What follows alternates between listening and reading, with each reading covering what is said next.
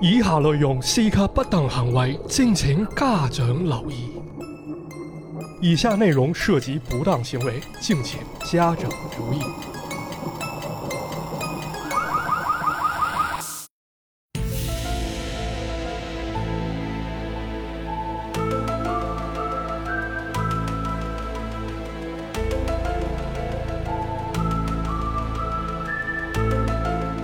Hello，大家好，欢迎收听最新一期的《马探长与池子》。 大家好，我係馬探長。多说两 句儿不會啊啊，好对，这期其实算是中元节节目吧。啊！对，今天咱們又講啊靈異哎呀，不容易啊，啊，容不易、容易，不容易对，这个想起这个去年中元节是吧？啊我们有一档横空出世的节目，啊！它叫他叫草都忘了那款粗制滥造的节 目挺粗制的。啊，我记得那期用的还是我特别老的那个麦 克，哔哔哔哔哔哔 那时候，声音特别不好。啊嗯，眼瞅一年了啊，又到啊中元节了，哎，哎，就不祝大家快乐了。那这没法快乐，这对大家那个过好就行对，啊所以我们今天来讲灵异啊。咱灵讲异灵故异事。啊，对，呃，咱先讲这个灵异啊，这个没事儿大家老说啊灵异是吧？嗯，但是这灵异有有时有候都学会了啊，学会了， 没事儿没事儿就评论灵异说话的那个评论打字的带音调儿。啊，是你怎么能发语音是吧？啊，但是咱得先说一句啊，这个灵异吧，它有真有假啊，哎，那肯定啊，这不是不是都是假的吗？呃，也不是啊，我觉得是这样啊。首先，咱们得承认啊，咱们现在的认知可能还真存在着一定局限性，嗯，有些咱们没办法用科学去解释的事情，啊这是第一层面。是，第二层面是什么？市面上有很多关于灵异的说法，还有故事啊，嗯哼但咱们不能因为这些就去证实灵异是存在的，也不能因为我们找到了一些灵异的漏洞 对这个东西它迷人就迷人在哪儿呢？就是不能证伪，也不能证实。啊，咱们能做是什么？就是保持一些开放的态度吧，保留一些探讨还还有研究的一些余地。对，啊，这样可能能收获更多的乐趣。哎，那么今天咱们给大家准备的故事呢，其实很有意思，因为它涵盖了两个议题。嗯，首先一个是大家也很喜欢的香港奇案哦，香港奇案，啊，另外一个就是灵异事件。为什么呢？这两个组合在一起，就是咱们今天要给大家讲的是香港奇案背后的一些灵异事件。哎呀，这个大家伙儿又开心了，啊又有奇案，又有灵异，是吧？没错，嗯这个选题其实是可以追溯到很久之前的，不知道大家记不记得之前咱做过一期这个纸盒藏尸的节目，那肯定记得呀，啊那期播放量可高了。是吧嗯？哎、嗯，很难回复到当时往日的辉煌了 啊，那就瞎逼讲讲吧啊。嗯，当时讲那个内容的时候呢，咱引用了一本港版书，它其中有这么一段讲的是欧阳炳强出狱之后一些捕风捉影的一些说法。嗯，当时就认定了这本书真实性非常值得怀疑。但是呢，最近呢，我把这本书又翻出来了，发现这个书里故事啊，如果要是咱当事儿真事儿去聊，那肯定大傻逼；哦，如果要是当虚构故事去看呢，它起承转合，包括写作手法方面，还真的是可圈可点的。听起来还挺有意思。没错，嗯因为呢，他就把捕风捉影的灵异事件呢和香港真实发生的命案联系在一起，然后层层层深入，带你去看这东西，啊，很好玩儿啊。很好玩儿啊啊！那么今天呢，我们就先给大家讲几个其中的故事啊，然后嗯结合能找到资料做些延伸呢。那么在此呢，需要敬告那一批啊，或者那一小撮五元人民币们 啊，是吧？不是十元人民币 吗？啊，就说这种没实力，拿着别人作品硬说是自己的创意啊，哎敬告这些人，你如果要想抄，拜托你抄全，不要看到灵异的事儿吸引眼球就把那部分都抄走。啊，然后当真事儿就聊了啊，后头咱们这些解读解析他就不管了啊，嗯光博眼球，希望不要这么干啊。行，那咱现在正式开始啊。好的，按照国际惯例呢，咱们还是先得介绍一下原作者和这本书、啊。 国际惯例啊呃，国际人不都这么搞吗？啊，是吗？啊，这本书的名字呢叫做《迷离新闻档案：新闻背后的灵异事件》嚯，啊。这本书是明报旗下的日月堂出版社发行的。哎，民报这个听起来有点耳熟啊，明报这个大家看书的话应该都知道啊，嗯啊，香港非常有名的一个报纸。是，那么这本书的作者呢叫做程妹之。根据作者自述呢，他是一名资深记者资深记者，啊。他原本对灵异事件其实并不相信，但是出了一回车祸之后呢，看到了一些不该看的东西哎，这个经历跟很多人相似，啊。这就也是很多人都是就是自己不相信，但是还突然遇到了一个事儿了之哎，后就一开始看了，啊，灵异嗯是吧？哎，那么从此之后呢，这个作者但凡是他所在的报馆呢有涉及灵异的采访工作，他都会过去探查。然啊后采访的内容呢，有一些东西是没有办法见诸报端，或者说直接把它发出来就。是太诡异了，可能没错，太玄乎了嗯，他就都记载到了这本书当中啊。但是呢，我在网上搜这作者的名字，就发现只有这么一个作品。那么能看出来，这应该是一个假托的名字。最后书籍上架建议呢，说应该放到灵异小说类目，所以可以看出来，这不是一本正经严肃的读物。哎，是一旦说是小说，肯定就是涉嫌虚构。啊，对，嗯咱们就把它当做虚构的去看一看啊，哎就就当全故事解听闷儿啊，嗯咱就不要去当真事儿去聊了啊。那么咱们先给大家讲第一个故事啊，这故事名字叫做《会走路的魔警胸腔》，好家伙，很有意思啊魔警！啊！咱哎给你大一家提魔警，我就想起那个香港特别著名的那个警察杀人案啊，那魔警啊，对一会儿咱就会讲到啊，嗯这背后可能还真牵扯到一些灵异事件啊，哦当然是虚吗构的很有可能啊。嗯咱先给大家讲这么一故事啊，在这个作者采访名单里面有这么一个人啊，他是香港警署政务房的一个工作人员，叫做阿詹。这个阿詹呢，跟作者说了一个他们工作中的潜规则啊。按照香港警方的枪械管理啊，有这么一类枪，这种枪呢，他杀过人见过血哦，啊，相当于杀人的枪凶器呗，啊，胸腔嗯，胸腔， 胸腔共鸣，啊，胸腔共鸣啊。但是上级规定啊，这个枪杀了人没关系，只要它性能良好，在结案过后，这枪还是要收回枪房的，不能浪费、啊那他指的也就是说这个警察用的枪啊。哦是吧警察用的这个枪啊，啊，这就可以。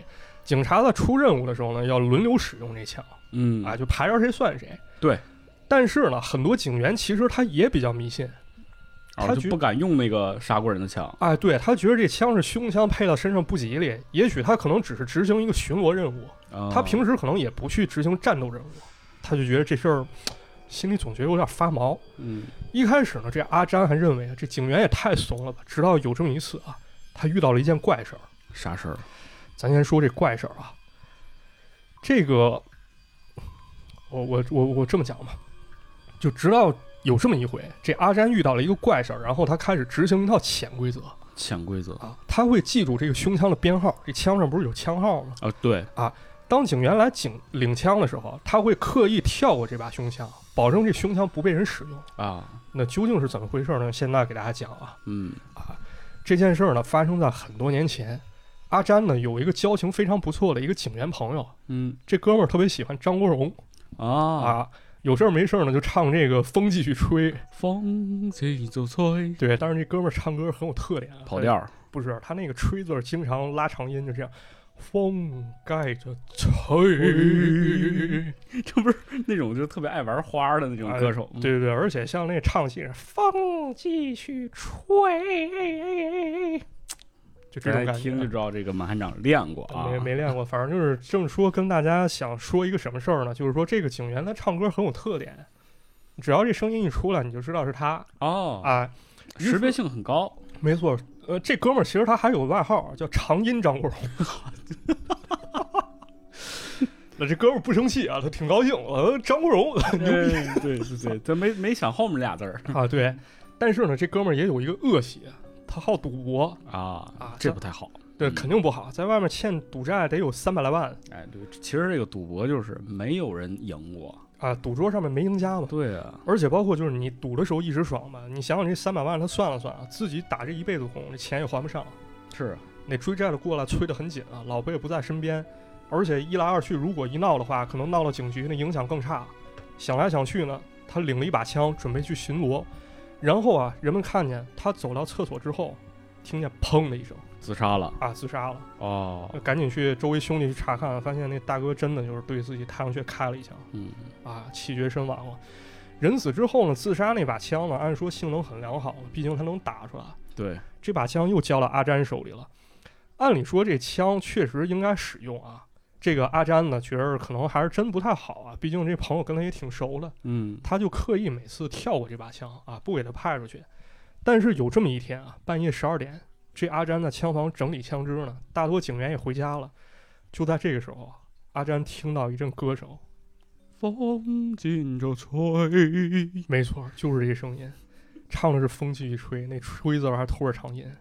我操，这阿詹当时意识到不对了，然后背后开始发凉，紧接着强迫自己得镇定下来，动也不敢动，也不敢跑出去，就这么原地怔着，啊，就这么看着。吓坏了，啊，过了好久呢，他不断暗示自己说这歌声已经没了，这可能就是我心理作用吧。哎，但抬头一看，我眼前站着一人我靠，啊，这人是谁呢？这人是一个小警员，但看这小警员也吓得够呛，满头冒汗，啊，就站在这强姐这柜台旁边，这话都不会说了。就这俩人互相死盯着啊，就好像对方都找到救星一样。嗯，这阿珍意识到干了，刚才那声音不是幻觉，如果是幻觉，这小同志他不该听见。对啊，啊，两个人就非常默契了，谁也没提这事儿。然后阿詹心里猜出来，这小警员应该是来领枪了，赶紧把枪拿出来派给他。这小警员也明白啥意思了，啥也没说，赶紧签收。但是在签字儿写字儿的时候，这手一直晃啊，啊，字儿都写不清。吓！的呀，没错，阿詹说呢，这声音就像从那把枪里传出来一样。基本上往后每个月啊，那风继续吹都得吹上一两次风还挺大，啊，特别时运低的时候，很容易听见这声音。还有那么一次啊，也发生了一件怪事儿。有一个警长不信邪啊，他跟同事打赌说：“我就是牛逼，我就爱用胸腔。哈，”说：“来，阿詹，你给我把胸腔。”阿詹就给了他把胸腔。但是呢，这警长当天就失踪了。过了很长时间啊，他还是没有回警署报道。最后呢，是别的警员发现他，说这个警长已经从深水埗地区不知不觉走到三公里开外的美孚新村了。嗯，而且你问他去干啥了，这警长自己也说不清楚，没有意识，啊，就好像那段时间失忆了一样、嗯，啊，这就很恐怖了。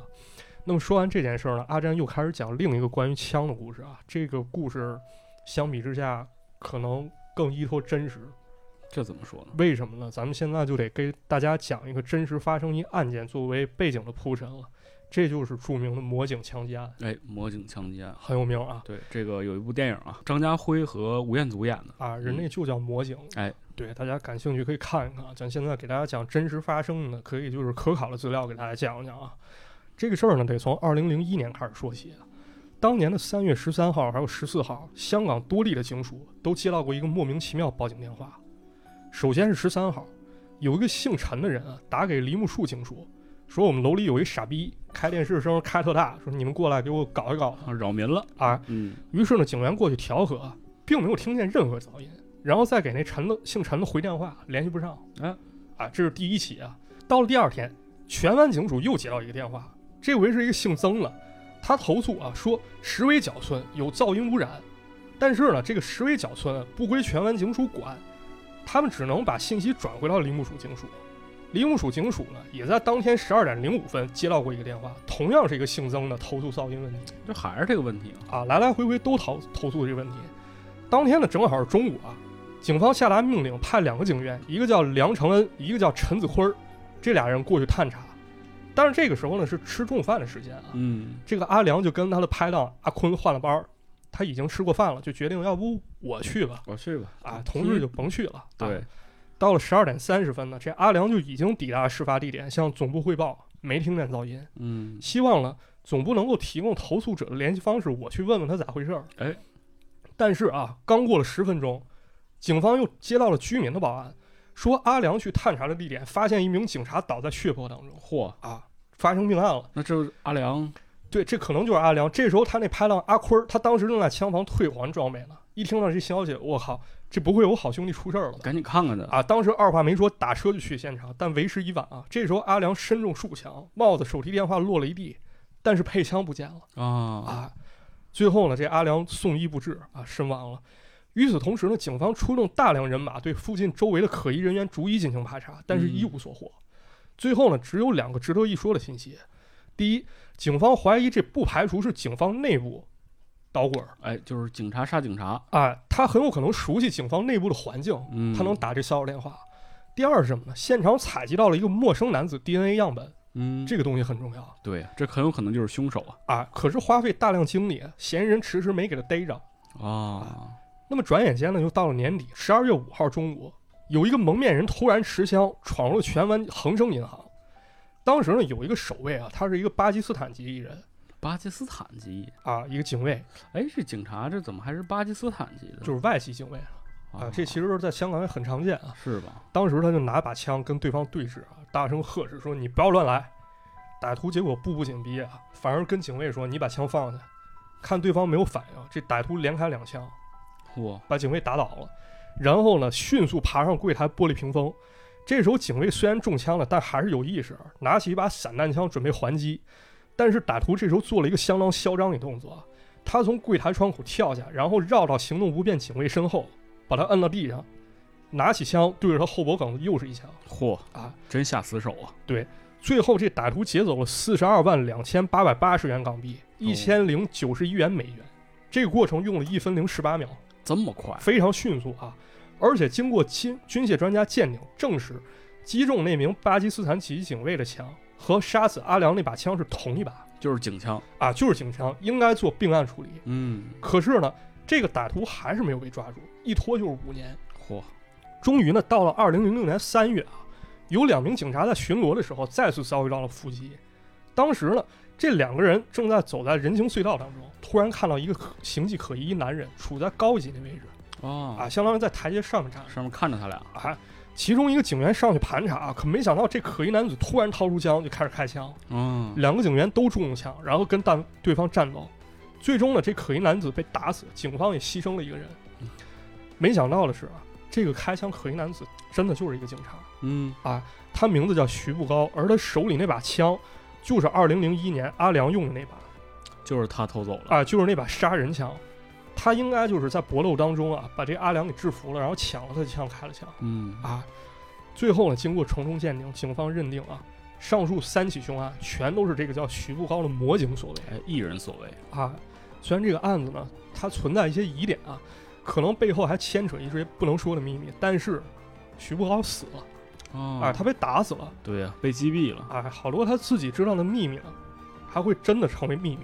嗯啊不过呢，也有犯罪心理学家，他对徐步高的生活情况和心理进行了分析，咱可以简单说一说啊。嗯，这个徐步高本来是福建人，七岁时候来到香港了。虽然说融入新环境出现问题啊，但他学会了一点，就是隐忍嚯，就是这种人是最可怕啊，的。就是压抑自己情绪。对，成长阶段呢，他非常独立啊，他也非常懂事儿，他想证明我很强，嗯，但是呢，成绩却很不理想。加上二十岁的时候，家庭出了变故，爸妈离婚了，嗯，这时候呢，他就会下意识觉得是他爸给他带来的问题。嗯，从此之后呢，这徐步高的性格开始养成了，啊他是一个非常孤独的人。比如说，同事咱一块儿聚餐吃个饭但是哎他就不去。啊，他就不去，而且呢，他非常想证明自己啊，我是靠着我能力、我本事在业务层面出众，我不是靠我社交成就。是，这点儿可能咱们会觉得很要强啊，但是回归到一些人身上，很有可能会形成一种心理障碍。因为这个毕竟是一个社会嘛，没错社会就需要你去和这个人或者是群体发生关系。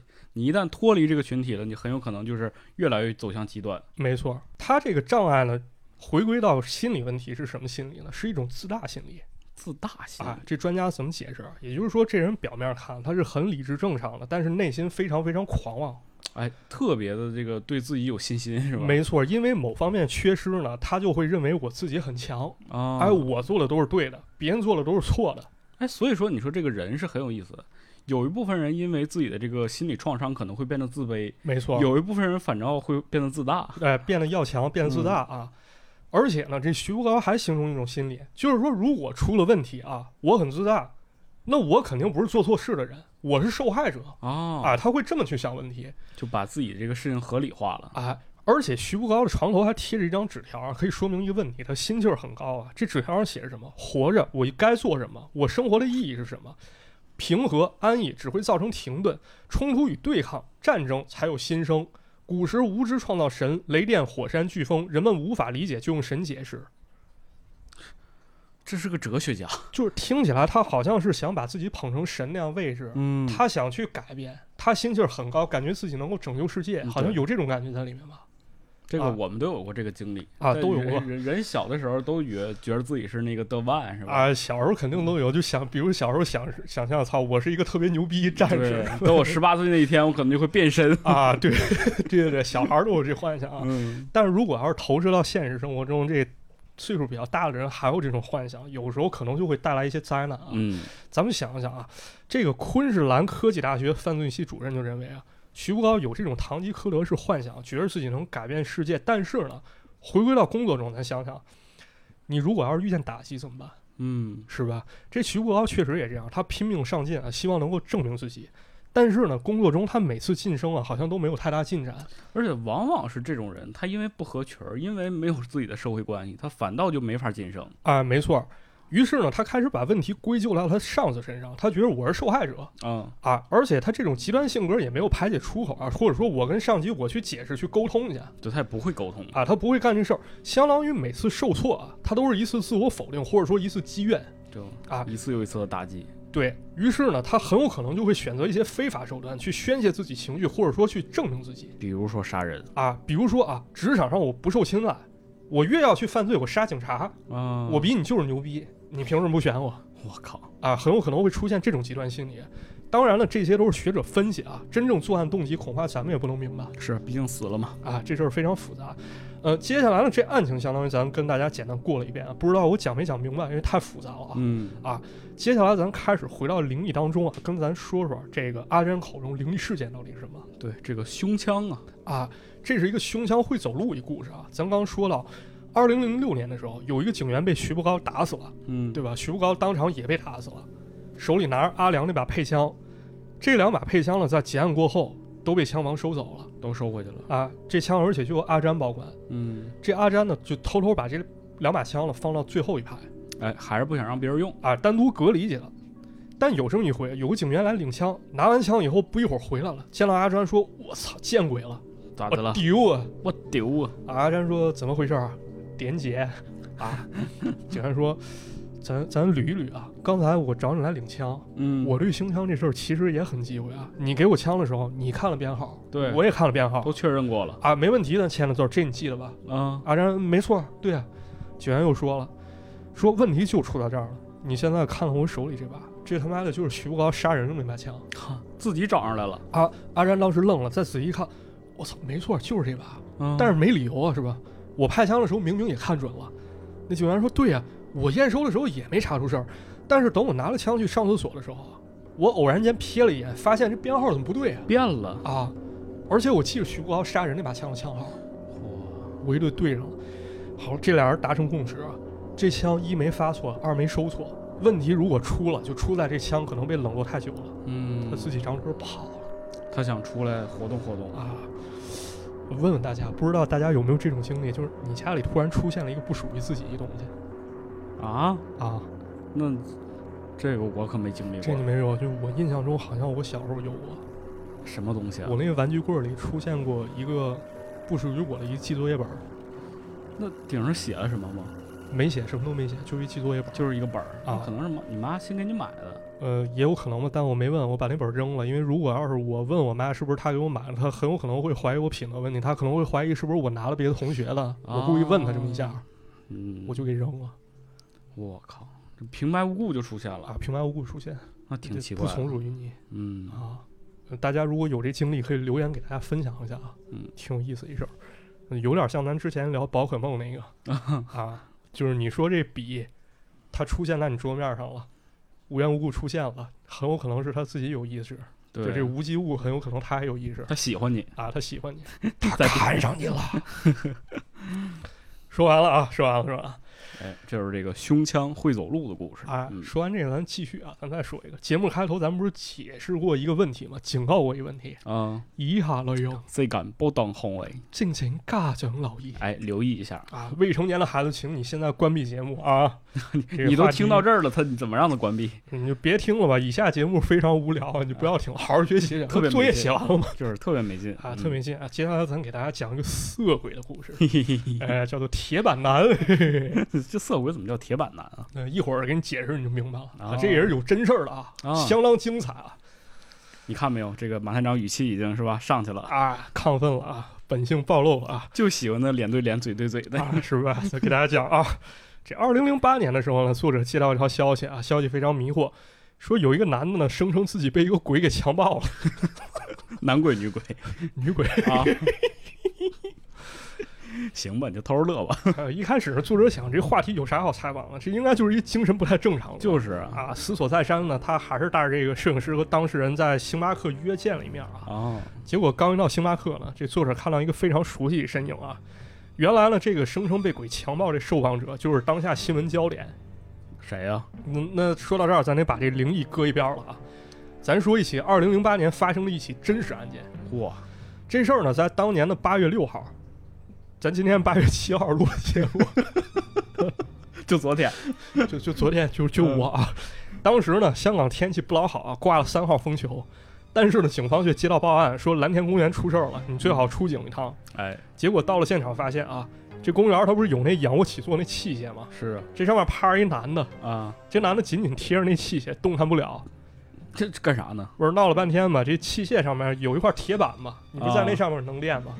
这铁板它可能为了省料子啊，它上面有好多小 洞，那个洞大概有一块钱硬币那么大。我怎么感觉啊、没错，你想对了啊。 啊，这警方就猜测啊，这男的很有可能是在练仰卧起坐或者说练腰的时候啊，因为摩擦不小心起了邪念，干脆就哎，明白了，嗯，懂的都懂啊，就不细说了啊。但是呢，塞进去之后呢，又不能自拔，只能求助警方啊。 不能自拔，啊。但是呢，警方、救护员、消防员来了以后都弄不出来，嗯然后请了两个医生过来给他打麻药放血，哎呀，但是还是出不来。最后怎么着？这消防员把钢板锯断啊，连人带板一块儿送到医院经济处理哥们儿尺寸可以啊，啊，搞了好几个小时，终于搞上了嗯，啊！这就是著名的铁板男事件啊啊！而且还有一点很有意思啊，一开始这男的说这怎么回事呢？说我是在做运动的时候不小心卡住了。等警方再次采访的时候，他又改口了，他说这一切都是一场阴谋啊。啊，他说他自己出生于一个小康之家，但是年轻的时候还是好赌博啊，好玩钱，结果不小心把父亲留给自己房子给输进去了，然后还反倒欠了一百来万，嚯，欠了还是高利贷。啊又是赌博啊这种，没错，而且他说他生这个生活压力还挺大的啊，有个女儿在大陆，每个月得寄奶粉钱过去，但是呢，这高利贷利息太高了，一个月光利息得给一万。啊，于是呢，当天晚上有三个追债的把他带到公园，看他没有钱还，就玩的狠的，给他吃春药，然后给他卡进去，真牛逼，啊， 反正这么一来呢，最开心的是谁？是这这帮网民们嘛？那肯定啊因，为没有人相信他这说辞，反正给他起各种外号啊，咱给他讲讲啊。都铁什板么外男号嘛，呃，不光这些，第一个活塞 男，第二个板男根。接接着说，你你控制不住了是吧？我操，这么喜欢板蓝根是吧？这个谐音梗啊，是我听过今年最好笑的谐音梗 还有呢，再再接着讲啊，插铁战士，啊，是铁板呻吟王，嗯嗯，咱不是那有插班生吗？啊，对，他改成插插板班生生，还有无孔不入真铁汉， 一杆进洞，我操，还有这钢洞炼精术士。牛逼牛逼牛逼，我数了数，这外号差不多得有五十种网友们想象力太丰富了，啊！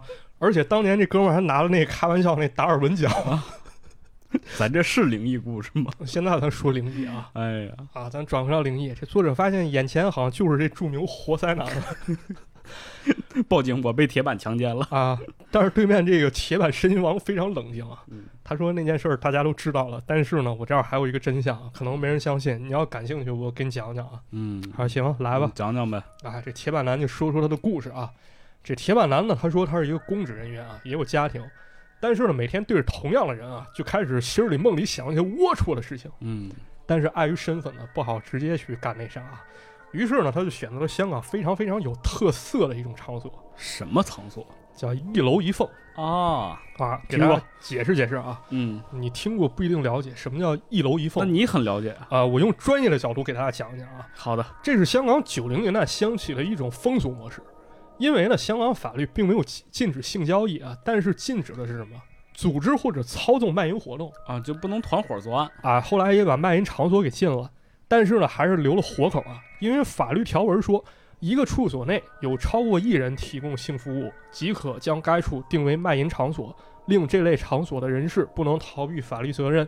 那么也就是说，如果这个场所不超过一人，就只有一个。没错儿，所以呢，这风俗业开始去中心化啊嚯，啊，这么高端！没错，所谓一楼一凤呢，一楼一个处所，啊我靠，这你看人现在才开始区块链，人当时就开始区块啊开链始了。去中心化啊，这一楼一凤，那一楼就是一个住所吧，嗯，那一凤凤就是性工作者，香港叫凤姐哎啊，一楼一凤就是一、哎一个凤处姐所啊，啊凤姐啊，嗯当时一说法啊。啊，一楼一凤就是这一个地界儿有这么一凤啊，你去的话可能那个稍微好点儿啊。根据香港警务处两千零五年统计，香港大约有一千名女子从事这类的业务啊。哎呦，啊。于是呢，这铁板男开始找一楼一缝过去释放压力啊，因为害怕堕落进去或者产生感情啊，他往往打一枪换一个地方好家伙，啊。还挺有原则。是有这么一天呢，他又想那事儿了，越想心里越痒痒，就跑出来溜达。结果走到旺角区的时候，他突然发现楼下站着一女人，嗯，这女人身材不错啊，头发长长的，但是看不清五官啊。铁板男上前搭讪啊，对方就侧过身儿去就不让他看脸。啊，俩人搭了几句话啊，就上了四楼，噔噔噔走上去了。这女的也没开灯，这铁板男早就迫不及待了啊，就假装对方害羞吧，就凑了过去啊。结果对方非常配合啊，然后那个、 啊略过一段就啊，不要再细讲了啊，以下内容 过过于粗俗，或以下是付费 内容。你你这号不想要了。 再接着讲啊，就是一番那那那那那那之后啊，嗯，这铁板男突然发现啊，不对，自己接触到的地方非常冰冷啊凉，啊，就好像碰到一个塑胶娃娃一样。紧接着下体开始剧烈疼痛，好像被开水烫了一样哦，啊！到底是冷是热？你这冰火两重天嘛，身上摸着是冷，玩儿挺开下的，面热。这铁板男穿上裤子就跑啊。往后过几天，他经常感觉下体发烫，嗯，感觉被火烧了，被燎看看了一病去样 吧。啊！终于在事发当天呢，下面又灼烧了起来，因为疼痛难忍呢，只能放在铁板上降温，不知不觉就进去了。 我信了，那作者也不信啊。那作者问铁板男说：“你把那一楼一凤那地址告我。嗯”，铁板男给了了。作者过去找到这个住所以后啊，当地居民告诉他说，半年前呢有一个凤姐啊被嫖客残忍杀害了。那凤姐身材不错，长头发，但是害羞总低着头，嗯，可能是种报复吧。哦，啊，就这么联系到一块儿啊。那么说完这故事，咱暂停一下啊，给大家讲一个我查到一细节啊。其实，在铁板男事情发生不久啊，有媒体就发现这么一件事儿：这个铁板男在出院之后啊，花了九十港币买了三张黄碟，说明什么呢？说明是吧？这个大家都明白啊。而且他的身份呢是某物业管理公司维修部门主管，也并不是公职人员，嗯，所以可以判定这鬼故事应该就是脑补出来的。编出来啊的。对，而且关于铁板男这件事儿啊，泌尿科医生也说了这么一件事儿，让他联想到啊，好多男士有这个错误的性观念。 啊，反正说什么呢？在此奉劝啊，大家应该保持身心健康，否则瞎练容易功力尽失。哎，啊是的。讲完了啊，说完这个了。说完但是这这个其实让我想起很多这个香港很多案件都是去杀这个性工作者，个是因为它本身你想想，首先啊，咱不是说这个，就是这个事情肯定是很很不好，对啊，因为他你想想，他一楼一缝，他一个人就在这一个屋，没错儿，然后你这个一对一之后呢，你就是封闭空间，对，本身有些人你像干这种事儿的人都不是啥正常人，是所以说他很有可能就会发生命案。或者这么聊，就这一楼一凤本身这个凤姐她是弱势群体，嗯对啊，她很有可能无依无靠，她做这行业。嗯，所以说嘛，就是这个在这个一楼一缝当中发生命案的概率还挺高的。是。那么说完这个，咱们接着给大家讲啊，讲个无头鬼的故事吧。哎呀，啊，怎么样？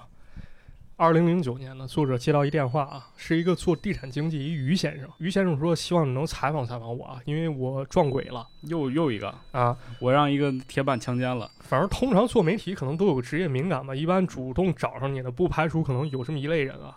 哎，是有，他先不告诉你啥事儿，他说找时间咱出来吃个饭啊，咱见面聊啊。但其实他也没啥正事儿啊，他可能就故弄玄虚，然后跟你套套近乎，看能不能蹭点资源，让自己出出风头。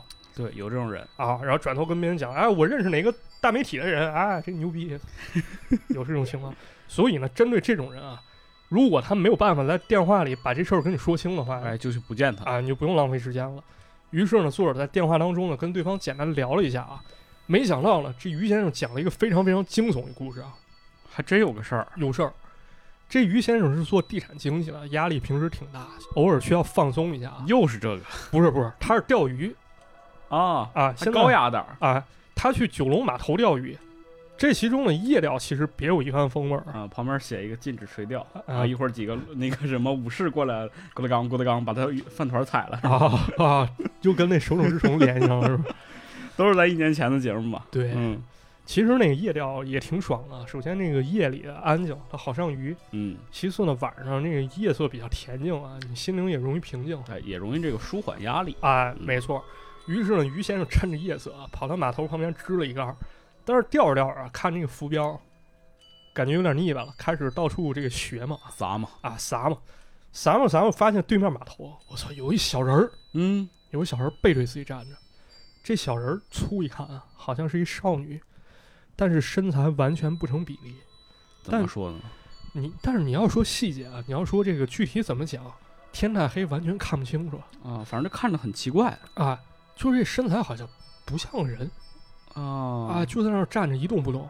这于先生一看表，两点了，两点了，这谁没事儿这半夜一个人在码头那站着，对吧？他想想算了，要不今天就到这儿吧，我赶紧收拾收拾回家了。嗯回家洗洗睡吧，赶紧收起盖儿啊，然后收好渔具，准备往家走。但经过那对面那码头的时候，他又想起那人了，啊，操，回头看一眼吧，好奇害死猫啊，嗯下意下意识看了一眼，这一看不要紧，操，刚才完全看错了，那根本不是小人儿，那是一个少女。为什么觉着是小人儿？因为她没脑袋，没脑她袋，没头，她那个身材就相当于只有躯干和腿加到一块儿，所以你看会感觉是一小人儿比例失调。嗯，这么一感觉。这于先生赶紧往前小跑几步，哎哎哎，安慰自己，太累了，太累了，太累了，看错了，嗯看看错错了，了，看错了了。，但只有这么一想，啊不对，我凭什么判定人家没头呢？不是你这功夫就别研究细节了，赶紧跑吧，不是，这不是冤枉吗？我要闹清了，没准人就在这儿自己待着啊他妈还挺倔强，啊！就我看的时候，他低下头，我就觉得他是鬼，这我不是犯傻吗？是吧？回头再看一眼，再一看更完蛋，几十秒功夫人没了，消失了。他又开始想啊，首先，这姑娘不可能跑这么快；嗯其次啊，如果你想瞬间消失，方法只有一个，你就是跳水。啊，但是跳水有声音咕咚，啊，咱没人听可见能过这个跳水高手是吧？啊奥运会练嘛过人压水花压特好，有练过啊，有练过。而听完这些呢，作者开始拷打对方啊，说你怎么就确定你不是出现幻觉了？这于先生说，呃没错，在这件事之后，我也没当回事儿，我打算继续去夜钓去。但钓鱼过程中，我又看见这无头鬼了这又出来了，啊，对吧？这也算一新闻线索了。这作者带着摄影师啊一起找于先生去了九龙码头，没想到啊，他们在晚上交谈过程当中望向码头，真看那儿站着一无头鬼。嗯，而且呢，摄影师拿起相机拍了照片儿，但发现拍出来这人像非常模糊，啊，你拍也不清楚，对，你也看不清是人是鬼，跟他们马赛克差不多。最后呢，因为这素材不够鉴鉴宝啊，这新闻没被采用。但是呢，作者没有放弃追查，啊他想了一个问题：为什么无头鬼会在九龙码头出现？为什么呢？他联想起一起命案啊，不知道大家有没有看过一部电影叫做《踏雪寻梅》，哦，那个郭富城演的吧？嗯，对，对，之前看过。这电影其实就改编自两千零八年发生的一起真实命案。给大家讲讲这命案啊，这事儿还得从二零零五年说起。当时呢，有这么一个叫王佳梅一姑娘啊，移民到了香港。本来她是内地人啊，嗯，其实啊早在一九九五年，她妈就已经改嫁给了一个香港人。当时呢，香港很发达啊，九十年代嘛，你想想，对，很多人觉得这香港人他就高人一等，啊，会有这种心理心理这种对想因法啊。为毕竟是吧，人家这个发展快，啊，这佳梅的妈妈就想啊，说能让两个女儿成为香港人，这也是一件不错的事儿啊。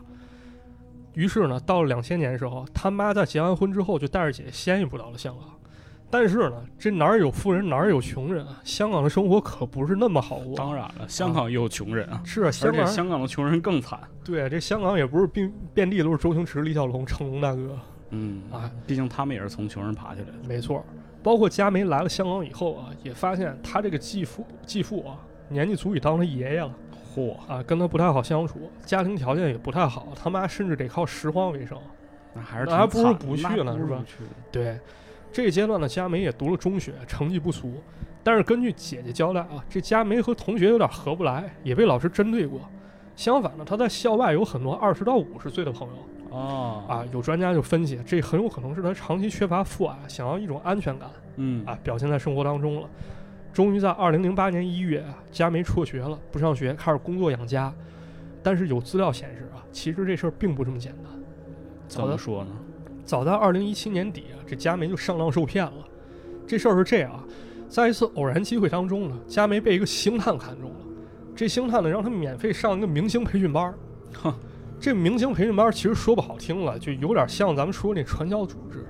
啊，他在讲课的时候一直在鼓吹一种金钱至上的思想嗯，啊，就是说你要赶紧捞钱，你有钱你就厉害，你就高人一等，就这种想法。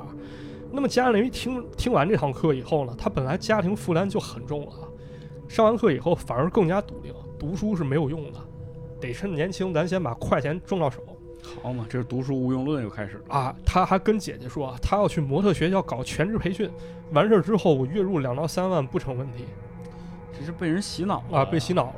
但就在这个时候啊，又有一个星探看中了贾梅，他说我可以给你出五万块钱学费，我资助你，你跟学费学校签约，但前提是你约满啊是十年时间，你就这么看啊，他肯定长得还是可以的，涨是可以。是吧？哎毕竟总被 星探发现，是，当然也有可能啊，不排除一种情况就是骗子。啊，就是骗子，他就看那种生活中缺乏自信，或者可能就是比较弱势女生嗯，啊，他给你点自信，什么明星，你就是明星，这也算是一种 PUA 吧？算算，嗯，他找到你心里的弱点或者需求去，只要包装一下，你就是张柏芝，就很多骗子，现在这个网上流行一种就是，我们不是物化女性啊，啊就是说很多人会很多这个长得比较帅气的一点儿男生，他就会挑一些长相不是那么俊美的一些女性下手，啊然后通过这个就是外貌的这个差异，让你获得一种感觉好像自己中了大奖的感觉。啊然后就慢慢的、慢慢诱导你去骗钱啊、骗色啊，甚至是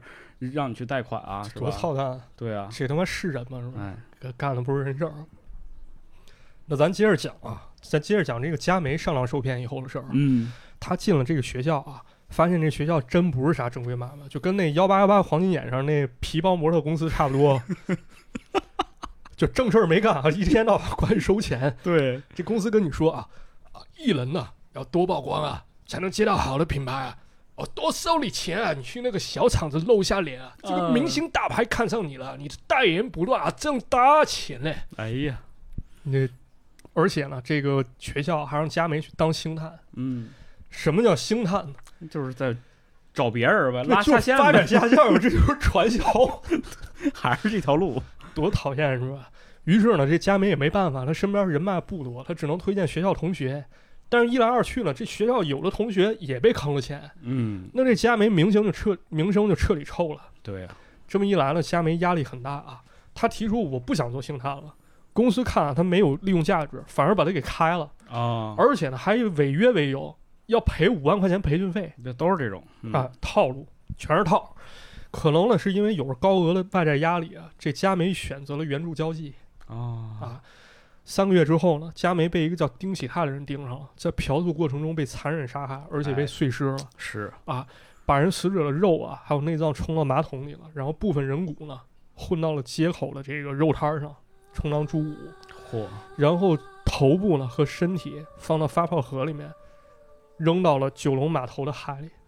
所以故事中的无头鬼很有可能就是在影射这个案件。嗯，很可怕啊，这个事儿很可怕。很可怕，很可怕。对，啊就像刚咱刚才之前提到的是吧？就是因为你从事这个行业，第一没有保障是吧？你也对不敢报警，可能遇到一些就是被杀还是其次。对就很多人其实大部分情况下是受到一些暴力的是吧？对，去折磨，然后你也不敢报警，没错，嗯，然后时间长了，你可能真的会遇到一个变态，就把你给杀了。是其实也挺可怜的吧，因为你如果要是有好的生活，我相信没有人愿意去干这个行业。肯定啊，对，嗯当然不排除可能有一些人想体验生活，啊比较放得开，文化上有这种包容态度，嗯那这还是少数，哦还是少数。但是嗯对大多数人，我相信他们可能还是想要有一个更稳定一生活吧。对，而且回归到佳梅这事儿上，感觉这是一个连锁反应啊嗯啊，不断的伤害，也没有办法，走投无路。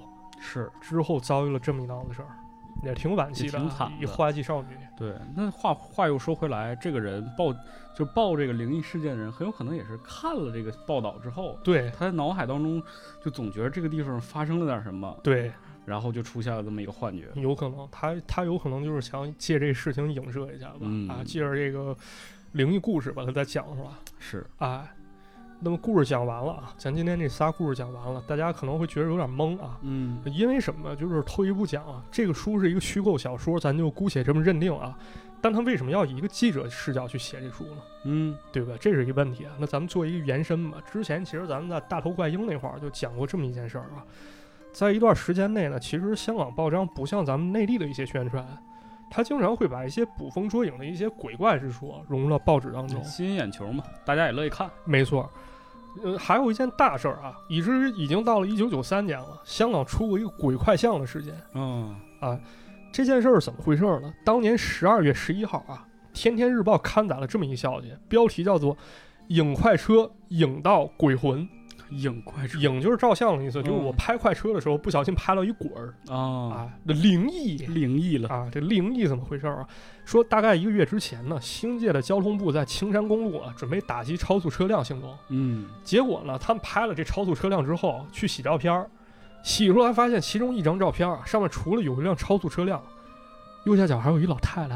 啊，这老太太发着黄光，非常恐怖啊！嚯，紧接着报纸补充啊，说这个拍照前五天，确实就有个老太太被车给压死了，然后肇事司机耍流氓跑了遇上一个东北人，啊，遇上一东北人送到医院缝五针但也没救回来，啊，没救回来。说这个老太太跟照片上长得非常像，嗯，啊而且呢，这报纸非常厉害啊，就这个《天天快报》应该是香港首份儿使用彩印的报纸，嚯，他直接把这张鬼照片给刊登出来了照片放上了啊，全彩照片，啊，大家就看到这张照片，看，到照片，而且非常火爆，全城满城风雨啊。那肯定啊，早上起来几个小时之内，三十万报纸全被卖光。好嘛，然后到了一种什么程度？有的报摊业主啊，他看到有利可图，他自己留一份这报纸，啊，然后我去文印店儿，我给他黑白印刷出来，然后以高价卖出去，还是不能是就盗赚到版钱书嘛？啊？对，就到这种情况啊。到了一九九五年呢，这个事儿还被改编成电影啊，叫《夜半一点钟》，啊，其中一个单元故事。但是呢，像这个《明报》他就指出了，这事儿发生之后呢，警方没有第一时间出来澄清，反而呢是有记者找来所谓专家啊，这专家说了一句混蛋话，说信则有，不信则有。 他那操！ 我他妈用你说，是吧？ 嗯对，是信则有，不信则无。啊。但是呢，好多新闻行家都质疑这真实性啊。你想，首先第一点，警方的照片为什么会落到你的手里呢？嗯，还有呢，就是这个事件啊，根据后头好多后续说法，他也没有进一步解释，就是信则有，不信则没有。嗯，这就是当时鬼快像事件啊。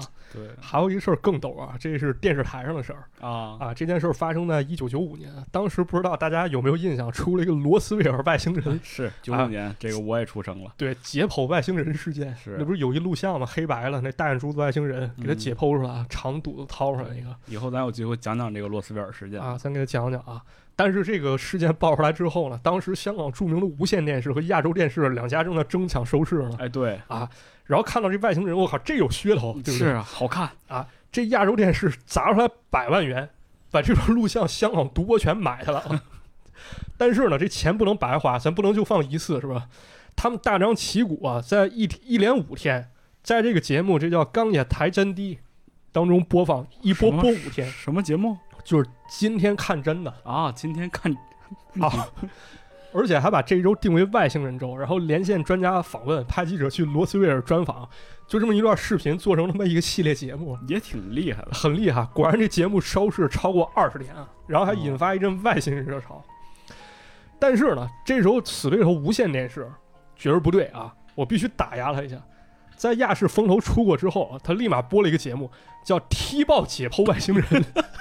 踢爆就是拆跟你穿对着这个来， 啊，对，他说用九十年代技术可以轻易造假，哎，两家对着干啊。嗯不知道咱小时候看没看过一个星爷演那个《大内密探零零发》你当然看了，啊，那当中不是有一段解剖天外飞仙对那对个对对对，啊，对，那其实就是对这这场闹剧一个影射哈，啊包括那个司仪不是重复、重复再重复嗯啊，那司仪其实就是今天看真的那主持人欧锦棠演的，嗯，很有意思啊。